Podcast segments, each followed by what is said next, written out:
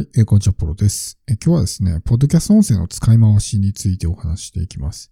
ぜひ、このポッドキャストで発信した音声をですね、ポッドキャストだけで終わらすんではなくて、他にもね、使い回しをしてみてほしいと思います。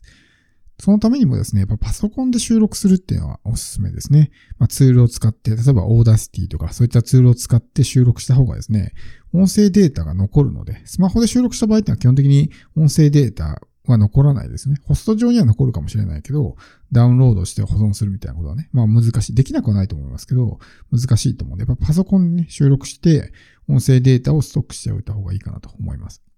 で、この自分が発信したポッドキャストの音声っていろいろ使い回しができるんですね。例えばリスト取りのプレゼントで使うみたいなことでね、使えるわけですよ。自分が例えば100エピソードを投稿していって、その中から厳選してね、まあ30エピソードぐらいを抽出して、なんちゃら音声講座30日間みたいな感じで、プレゼントとしてね、使うこともできるわけです。でもそれって、ポッドキャストで配信してるから意味ないんじゃないのってね、思う人もいるかもしれないんですけど、ポッドキャスト聞いてない人もいっぱいいるんですね。ポッドキャストってものをそもそも利用してない人もいっぱいいるわけだから、そういう人たちに向けて、その自分のポッドキャストの音声の中で特にね、え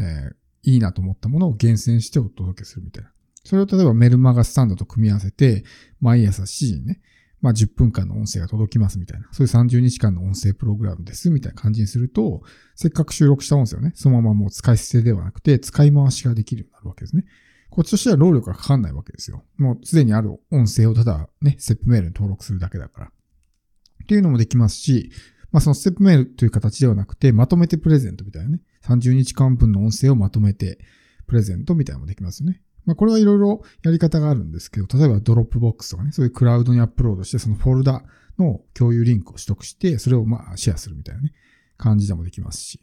まあ、どっかのプラットフォームにアップロードして、ね、そこからね、えー、無料でアクセスできるようにしたりとかね、っていうのもできますし、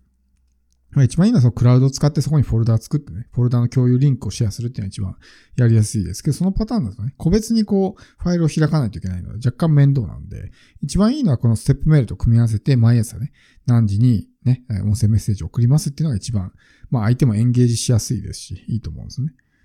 なので、ぜひね、このポッドキャストの音声の使い回しっていうことをね、やってみてほしいと思います。で、この時にですね、気をつけないといけないのが、まあ、コンテンツ化を意識して音声を発信するってことですね。一個一個のエピソードが一つのコンテンツとして成立するようにする必要があるわけですね。だから単純ななんか雑談とかね、なんかどうでもいいような話ばっかりしてるとコンテンツとしての価値がなくなるので、もうちょっとコンテンツとして価値を持つような内容に仕上げる。っていうのが一つと、あとは時事ネタとか、その他のエピソードを聞いている前提の話をするとかっていうのは、使い回しができないわけですね。例えば、この間のエピソードで話しましたけどとかって言われてもね、その音声プログラム聞いてる人はこの間っていつみたいになるし、時事ネタとかね、例えばコロナウイルスみたいな話をしたときに、その音声を聞く人はね、5年後とかに聞く可能性があるわけですよ。今コロナウイルスが流行っててみたいなことを言っても、えってなるわけですね。だからそういった使い回しをするとき、これはまあ、音声だけに限った話じゃないですけど、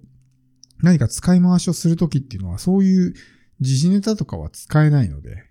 そこはちょっとね、気をつける必要があります。あの、いつ聞いてもね、違和感のないような感じに仕上げないといけないし、他の発信をね、聞いている前提みたいな話をしたりとか、あとは、たまにあるのが、その、固有名詞を使うのね。例えば、この間話した山田さんなんですけど、みたいなことをこうね、エピソードで言ってしまうと、山田さんって誰ってなるわけですね。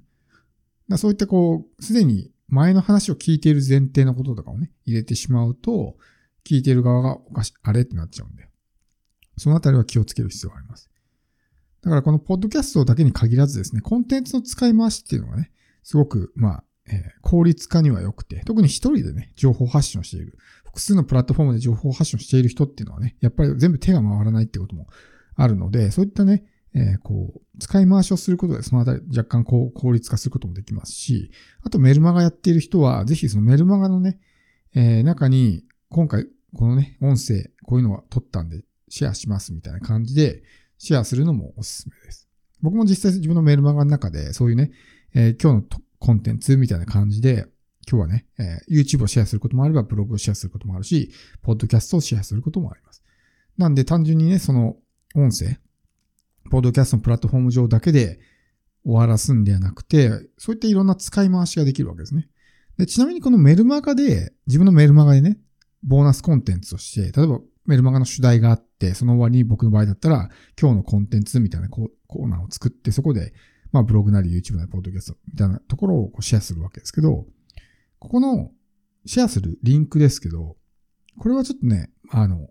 その時の考え方にもよるんですけど、僕は最初 Dropbox のリンクをシェアしてたんですね。Dropbox のリンクをシェアすれば、誰でもアクセスできるし、聞けるので、 Dropbox のリンクをシェアしてたんですけど、要するに、ポッドキャストに上げてる元データですね。元データをシェアしてたんですけど、途中から Spotify に変えたんですよね。Spotify のリンク。でも Spotify のリンクにするデメリットとしては、Spotify を使ってない人は聞いてくれない可能性が高いわけですよ。わざわざアカウント登録とかしてっていう手間がめんどくさいんで、Spotify を聞いてない人にそれをシェアしてもね、あ、めんどくさいから聞くのいいやってなっちゃうんで、そういうデメリットはあるんですけど、メリットとしては、そこから Spotify のリスナーを獲得できるっていうメリットもあるわけですね。もしそのメルマガの人が Spotify をね、まあ登録して聞くようになってくれた一人リスナーを獲得できるわけだから。なんで途中から Dropbox のリンクではなくて Spotify のリンクをシェアするようにしました。Apple Podcast だと iPhone ユーザーとかね、じゃない場合は聞けないので。なのでまあユニバーサルに使えるね、一番まあ最も巨大な、ポッドキャストの中で最もね、えー、シェアの大きい Spotify のリンクをシェアするようにします。なので、こうやってしまうとね、まあ、さっきも言ったみたいに Spotify 使ってない人とかね、っていうのは聞いてくれない可能性はあるんですけど、どうせね、シェアするんだったら少しでもその、まあ、リスナーの獲得につながるような形がいいかなっていうことで、まあ、メルマガの中でね、Spotify のリンクをシェアするようになったわけですけど、この音声データっていろんな使い回しの仕方ができるんですよね。それこそ、その90日間のね、有料の音声プログラムみたいなものを作ったときに、90日分のね、コンテンツ全部、こう、収録するのは大変だったら、まあ何個かをね、ポッドキャストから引っ張ってくることもできるわけですよ。なんでそういうようなね、使い回しの仕方もできますし、まあ、本当にね、いろんな使い方ができるので、こう、プレゼントとしてね、あげるってのもそうだし。なんで、ぜひこのポッドキャストをね、収録した音声、どっかに保存しといて、それをまたね、何かの機会に使えないかなってことを考えておく。せっかく 収録したんだったらね。まあ、それをそのまましておく、使い捨てにするのはもったいないんで、何かしらこう使い道ないかな、みたいな風に考えるっていうのはいいと思います。で、この音声データそのものを使わなくてもですね、この中で話してる内容を使い回すってこともできるわけですね。今回話した内容を動画にして YouTube にするとか、文章にしてブログにするとかね。そういう使い回しの仕方もできるんで、まあそれを見越して、ま、収録するとかっていうのね、ありだと思いますし。やっぱりこの音声っていうのはすごく、まあ、エンゲージされやすいんで、もう気軽に聞けますしね。インプットのエネルギーがいらないので、特に聞いてほしい時ですね。YouTube とかだと全部見てくんないんで、自分が伝えたいことを伝える前に離脱されてしまったりする可能性がありますけど、ポッドキャストとかね、あるいはまあオーディオブックなんかもそうですけど、そういった音声っていうのは基本的にずっと聞いてくれるんで、まあそういったエンゲージしやすいわけですね。なので、できる限りそういうのをね、こう、どうやったら相手に自分のコンテンツを消化してもらえるかなってことを考えたときに最適な形が音声だったりね、するわけです。なので、そのあたりのね、コンテンツ戦略としても、どの形式で届けるのが一番いいのかな、みたいな感じで考えたときに、エンゲージをね、高めたいっていうふうに考えるんだったら、やっぱり音声が一番、まあ、最適なプラットフォームなんで、その自分の音声の元データですね。だそれを単純にそのリスト取りのね、プレゼントにも使えるし、自分のメイン商品ですね。例えば3万、5万のね、オンライン講座があった場合に、まあ音声プログラム特典でつけますみたいな感じで30日間のね、音声、